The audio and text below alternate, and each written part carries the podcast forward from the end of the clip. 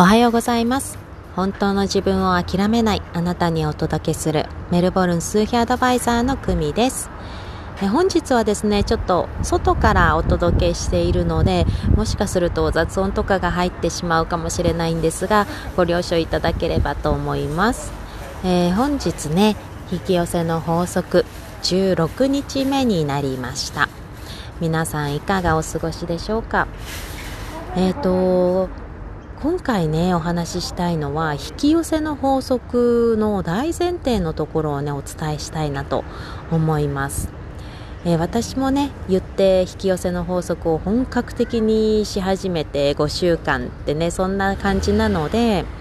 ただたったの5週間でも本当に実感して現実がみるみるね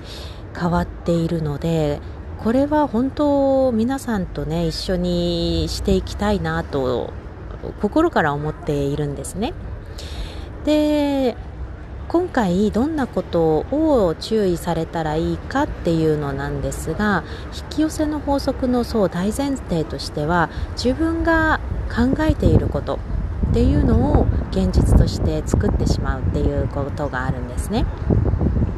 常日頃自分が考えていることが未来を作る。でその未来を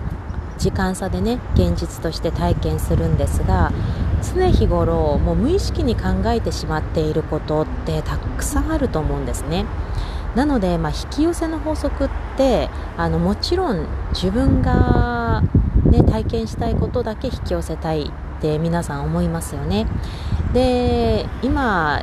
もうね体験したくもないような現実をもし体験されているのであればまさかこんなひどい状況をね自分が考えたわけがないって思われると思うんですが実はまあ例外なく全てのものっていうのは私たちが考えてたことだったり無意識にね心配していたことだったり不安に思っていたことだったりっていうのが現実として今現れているっていうからくりがあるんですね。で私なんですが以前ね、まあ、キャンプだとか旅行だっていうことでお友達家族とね行くことって夏になるとよくあるんですがその時にいろいろとやっぱり楽しいことはたくさんあるんだけれども、えー、子供たちがねごたごた喧嘩したとかね、あのーまあなんかちょっと面倒くさいことがあるとかね今までちょっと経験もあったので毎回またお友達とキャンプに行こうとか旅行に行こうってなった時にもちろん楽しみなんだけどもその反面あの子とあの子とまた喧嘩しないかなとかまたねちょっとあのややこしい状況にならなきゃいいなとかね。あとはちょっとやっぱりあのね、ママの中には神経質な方とかもいるのであのママさん今回また神経質でちょっとぐちぐち言ってくるのかなとかねそんなことを無意識にやっぱり考えていたんですね今まで。もう悪気はもちろんないしあの無意識にそんな風になるかなって少し考えていたんですよね。そうしたらやっぱり現実として今までの旅行ってなんだかんだトータルで見ると楽しかったけれどもつどつどちょっとねちょっとした嫌なことがあったりとか思い悩むことがあったりとか気にかけちゃうことがあったり出来事があったり子供たちもね結局喧嘩したりとかってあったんですね。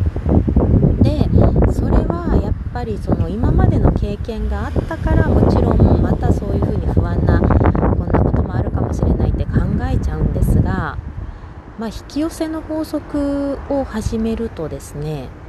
この不安な要素とか考え出した時にあれ？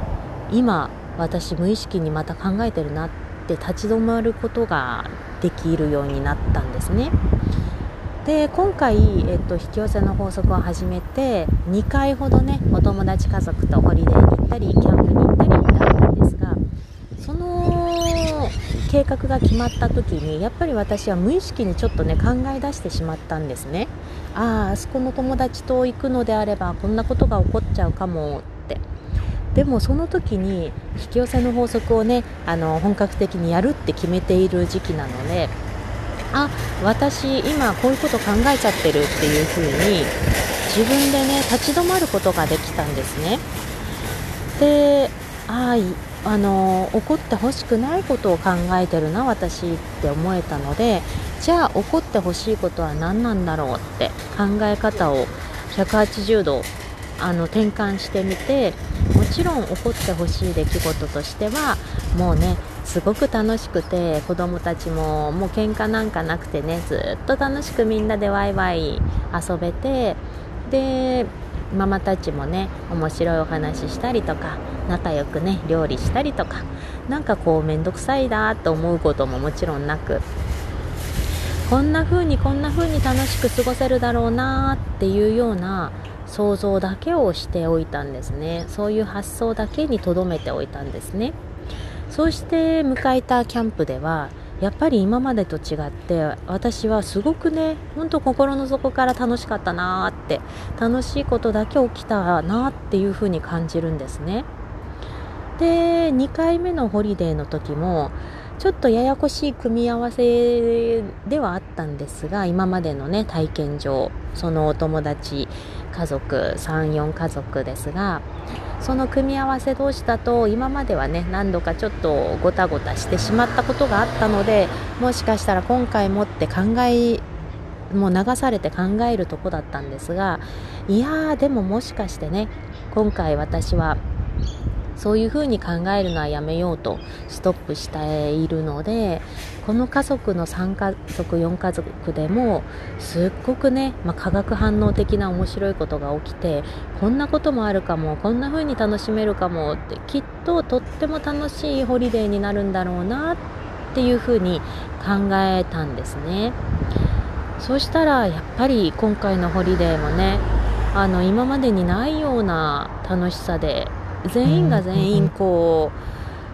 うね全員が全員今回本当に楽しかったねって次回も絶対行こうねっていうようなホリデーだったなって思うんですね。どれだけこう私たちって無意識のうちにでも悪いこと